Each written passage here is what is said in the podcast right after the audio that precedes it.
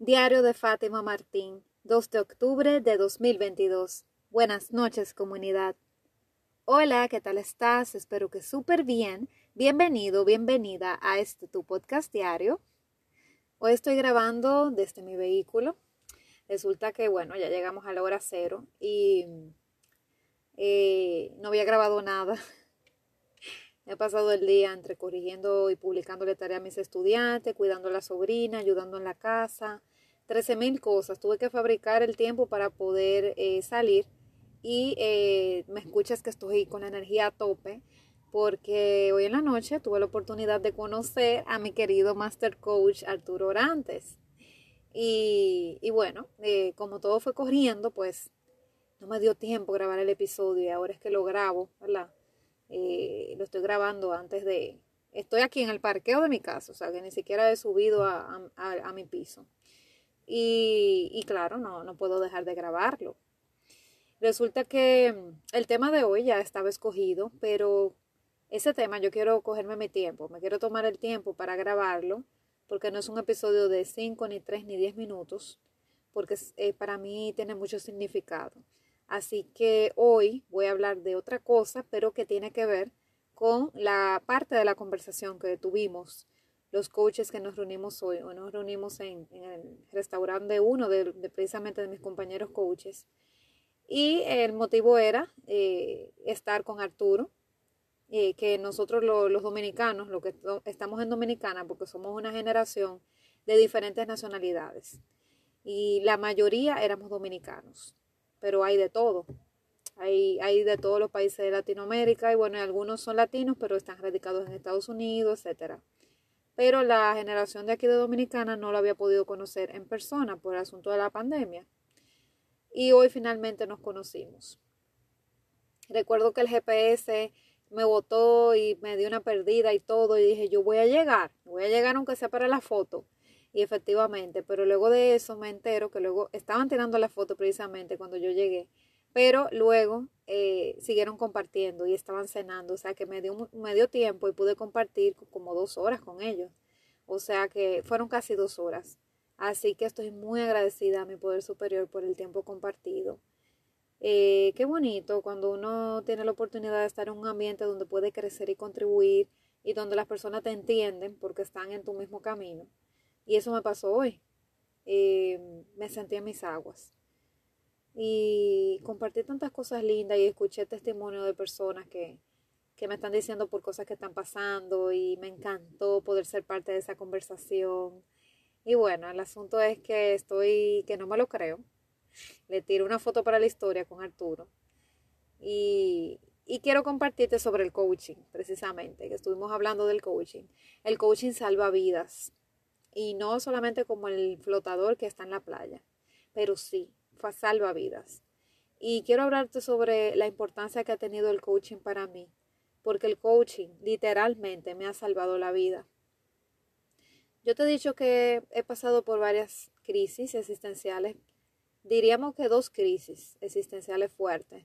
La primera a los 25 años. Y luego de eso tuve una crisis muy fuerte cuando tuve la ruptura con mi pareja más tóxica, ahí yo también, yo creo que tuve una crisis que, bueno, que salí de milagro de esa crisis, salí desbaratada. Entonces, eh, ¿qué tienen en común las crisis conmigo?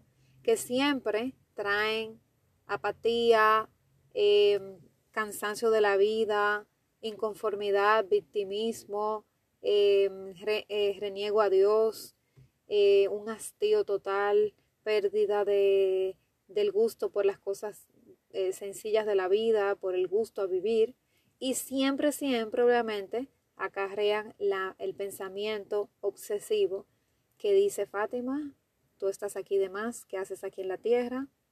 Sal de aquí, o sea, dispón de tu vida, ¿ok? Y y, y, o sea, yo tengo ese tipo de pensamiento desde hace muchos años, desde la adolescencia. Pero se, donde se puso fuerte fue en mi primera crisis a los 25. Que yo decía, bueno, yo estoy en una, yo me siento con un nivel de, yo no sabía que era una depresión per se, o sea, yo pensaba que quizá era una depresión, pero hasta que mi psicólogo no me lo diagnosticó, yo no sabía la gravedad del asunto. Pero en ese entonces yo estaba planeando hasta cómo salir de este mundo porque no aguantaba. Yo no aguantaba eh, el tipo de vida que vivía, para mí era una pesadilla. Cada vez que abría los ojos me sentía sin rumbo, no sabía qué hacer conmigo. Y obviamente no conocía el coaching, estaba totalmente en sufrimiento, era un alma en pena, o sea, no estaba para nada despierta y para mí todo era un sufrimiento constante, una victimización, una autocomiseración, un dolor que no se quitaba con nada. Tenía todos los tipos de heridas que tú puedas imaginar, eh, heridas de la niñez muy fuertes, eh, herida del abandono, em, muchísimas cosas. Entonces, ¿qué te digo? O sea, hay cosas eh, arrastradas de generaciones atrás. Y bueno, luego cuando vino esa crisis en el 2014 y 2015, eh, de esa ruptura de esa pareja, volvió a repetirse muchas cosas, pero la parte de el deseo de la vida se puso peor. O sea, ahí ya yo tenía unos, unos sentimientos de una obsesión muy grande con no estar aquí. O sea, se puso todo más intenso, se recrudeció todo. Y yo pensaba en eso Uf, tantas veces al día que no te lo puedo ni contar. 80, 100 veces al día. Y cada vez se me estaba poniendo peor. Incluso en ese entonces ya yo hablaba más y tuve la confianza de decírselo a un par de personas. Le decía, mira, yo me estoy volviendo loca, yo, yo no quiero estar aquí, yo no tengo pensamientos recurrentes, yo no sé qué hacer. Y bueno, por esos entonces fue que conocí a, eh, la iglesia, eh, estuve en los caminos de, una comunidad de jóvenes y, precisamente con, eh, bueno, luego de eso fue que conocí a la comunidad, exacto, comunidad yo entré en el 2017, creo que fue, 2017, 2017, 2016, 2017, a veces se me escapa. Tuve una, una época muy, muy difícil. En el 16 perdí a mi abuela, y, sí, cuando conocí a, la, a, las personas de mi comunidad, ya mi abuela había fallecido. O sea que fue, eh, fue en el 16, sí, pero fue después del fallecimiento de ella. O sea que fue como en abril, mayo del 16, conocí esa comunidad. Y en el 15 fue el año que yo tuve ese dolor que no, no sabía qué hacer conmigo. Entonces, eh, pero confundí, ahora que recuerdo, confundí un poco porque todavía yo no verbalizaba mucho en esa época. Cuando yo empecé a verbalizarlo, fue después, fue cuando perdí mi trabajo, en el 2017. Entonces, cuando perdí mi trabajo, ya yo tenía hermanos de comunidad y con, con un hermano específico yo me desahogaba y volvieron los deseos de, suicidio con, esa crisis. No fue una crisis existencial, pero fue una crisis muy fuerte porque se me derrumbaron muchas cosas. Eh, ese año yo perdí mi trabajo, eh, el negocio de mi familia terminó de quebrar, eh, la casa donde vivíamos empezamos un proceso de venta, eh, mi, mi pareja y yo terminamos al tiempo, entonces como que fueron demasiadas cosas, demasiados duelos juntos que yo no podía vivir con ellos. Me iba a mudar, me iba a independizar, no me pude mudar.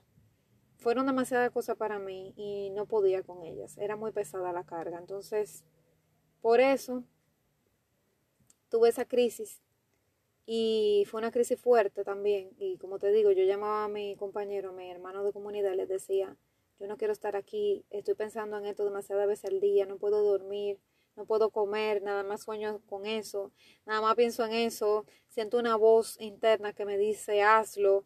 O sea, de verdad, yo me sentía que estaba como que poseída. Y eso pasa cuando tú eh, estás en, en lugares muy, en momentos muy oscuros y, cuando tú no sabes qué hacer. Y de verdad que nunca había sentido esa voz tan fuerte como en ese entonces y me dio miedo, me dio mucho miedo. Y bueno, afortunadamente logré volver a salir de ahí. Yo recuerdo que me estaba trabajando con un psicólogo también. Él me, me dijo que posiblemente me iba a referir a un psiquiatra.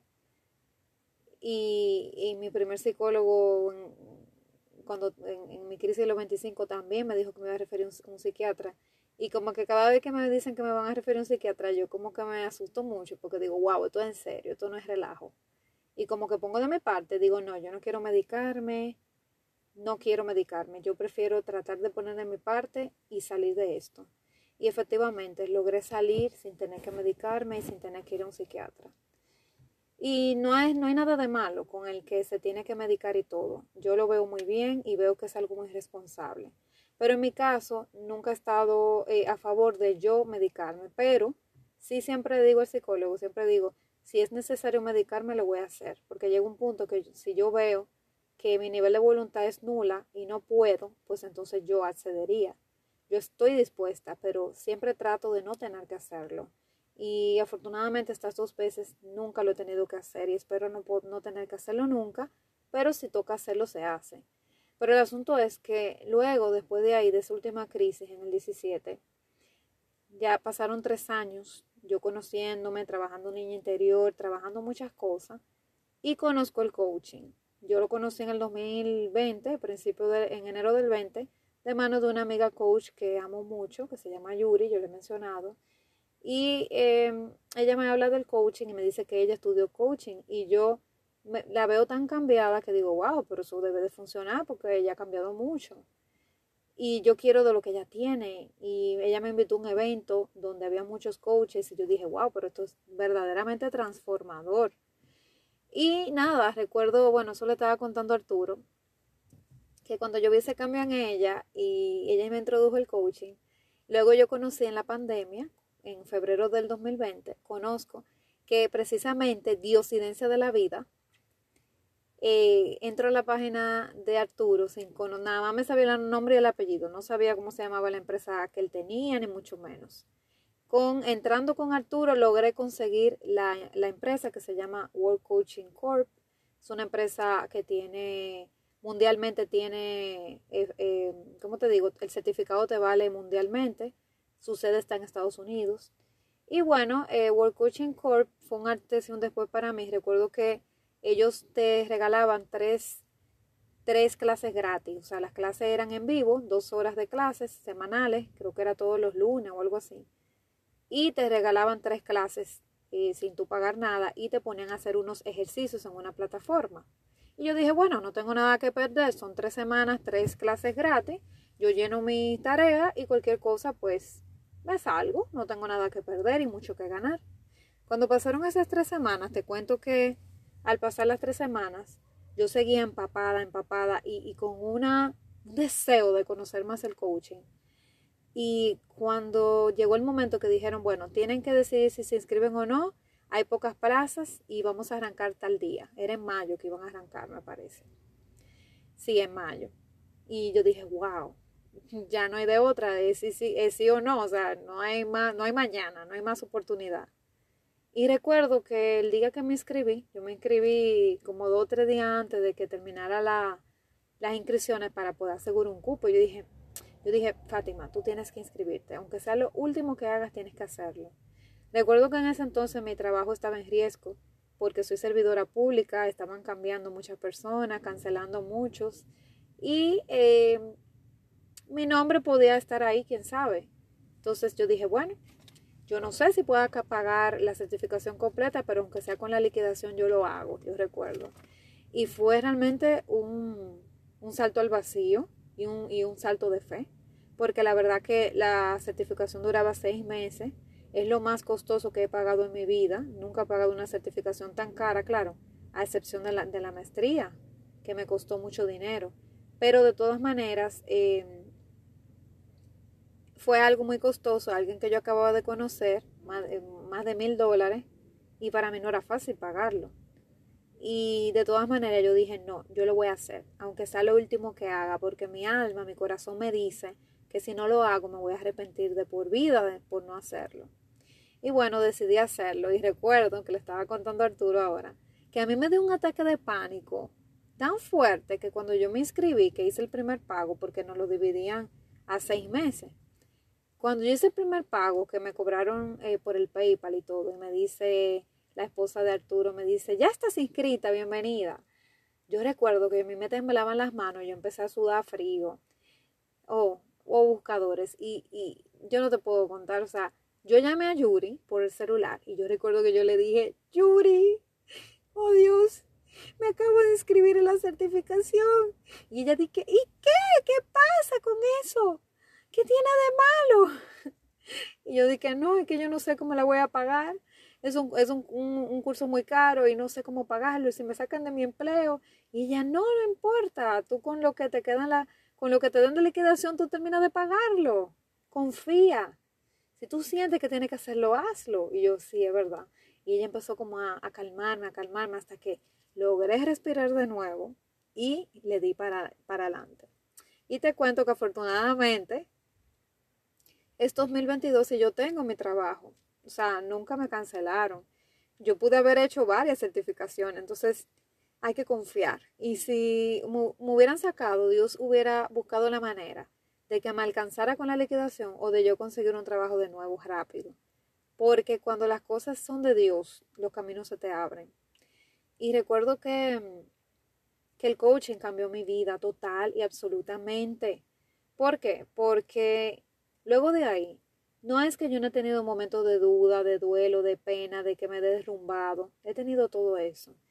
Pero yo sé en mi alma que las crisis existenciales al nivel que yo las vivía antes, ya es muy difícil que las vuelva a vivir. Porque ya yo veo la vida desde otros ojos. O sea, a mí me quitaron los lentes que tenía, que se veía muy empañado y se veía poco, me pusieron otros lentes diferentes. Entonces, las herramientas que me dieron en el coaching para yo autocoacharme yo y luego poder coachar a otros fueron las que me hicieron que al día de hoy no hay nada en el mundo con lo que yo no pueda lidiar. O sea, yo me siento súper poderosa y que y esos deseos intensos de, de, de suicidio, de, de salir de esto, de que la vida no tiene sentido, puede ser, claro, que en el ego algunas veces, en momentos difíciles, me pase como que alguna idea y de una vez me autocoacheo, digo, uh eso no, porque recuerda tú para qué, recuerda que tu propósito de vida es acompañar a otros, tienes esta misión de, de acompañar a otras personas, que su propósito de vida, que ayudarlos a, a, el asunto de su carrera laboral, de autoconocerse, de acompañar.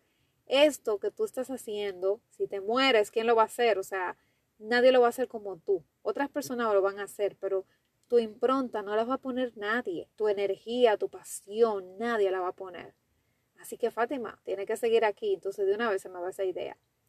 Porque puedo sacarme de un estado de depresión y tristeza a, a otro estado diferente. Pero eso yo no lo sabía, o sea, sin el coaching yo no lo habría sabido nunca. Entonces, por eso que yo les recomiendo a todo el que me escucha que busque la manera de estudiar coaching, aunque sea una vez en su vida. Y en este caso, el precio un precio premium que pagué, pero fue una persona premium. Y he escuchado testimonios de personas que han estado en escuelas de coaching que no son muy reconocidas y les va muy mal. Y para terminar de certificarse tienen que luego pagar nuevamente con otros. Y, y entonces, o sea, esto es una verdadera inversión que si tú no lo vas a hacer de una manera por todo lo alto, es mejor que tú esperes guardar dinero para hacerlo. Porque si no, quizá tú te hagas tu certificación con alguien, pero que no sabe tanto, no te puede dar esa experiencia y no sales muy bien armado de ahí. Entonces Arturo sentó unas bases fuertes con nosotros y, y yo me puedo sacar del peor estado dándome coaching. Y puedo saber cuándo necesito una coach que me ayude porque un coach necesita otro coach. Y, y, ya no me pasa eso que me pasaba antes. ¿Por qué? Porque tengo herramientas. Y de eso estuvimos hablando toda la, reunión, o una buena parte, de que las herramientas han transformado nuestras vidas. ¿Ok? Y, y, una, de, y una de las asistentes hablaba de que, de que ella tiene un caso de una enfermedad y si no hubiera sido por estas herramientas, ella no sabe cómo lo habría hecho y no sabe si lo hubiera podido superar. Así que yo te invito que si te gustan estos caminos del coaching, que te des la oportunidad, porque la verdad que esto es poderoso. Esto es poderoso, ha sido un antes y un después de mi vida. Como te digo, el coaching me ha salvado de la vida y me ayudó a pasar la pandemia de una mejor manera. Tanto así que he salido fortalecida, fortalecida totalmente y de aquí para adelante, de aquí a la luna, ¿ok? Y esta Fátima de ahora no es la seña de lo que era la Fátima antes tímida, que no le gustaba hablar, etc. Para nada. Me lo ha dado el coaching, me lo ha dado mi propósito es lo que me hace hablar aunque me dé miedo. Decir cosas aquí aunque suenen estúpidas. Eh, decir cosas aquí aunque haya gente que no le gusta y, y me dé de baja. Porque el mensaje es más fuerte que yo y el propósito es más fuerte que yo. Entonces ese propósito es el que me da la energía para yo seguir hasta cuando los días son grises y los días que no me quiero parar de la cama, el coaching me ayuda a pararme y continuar.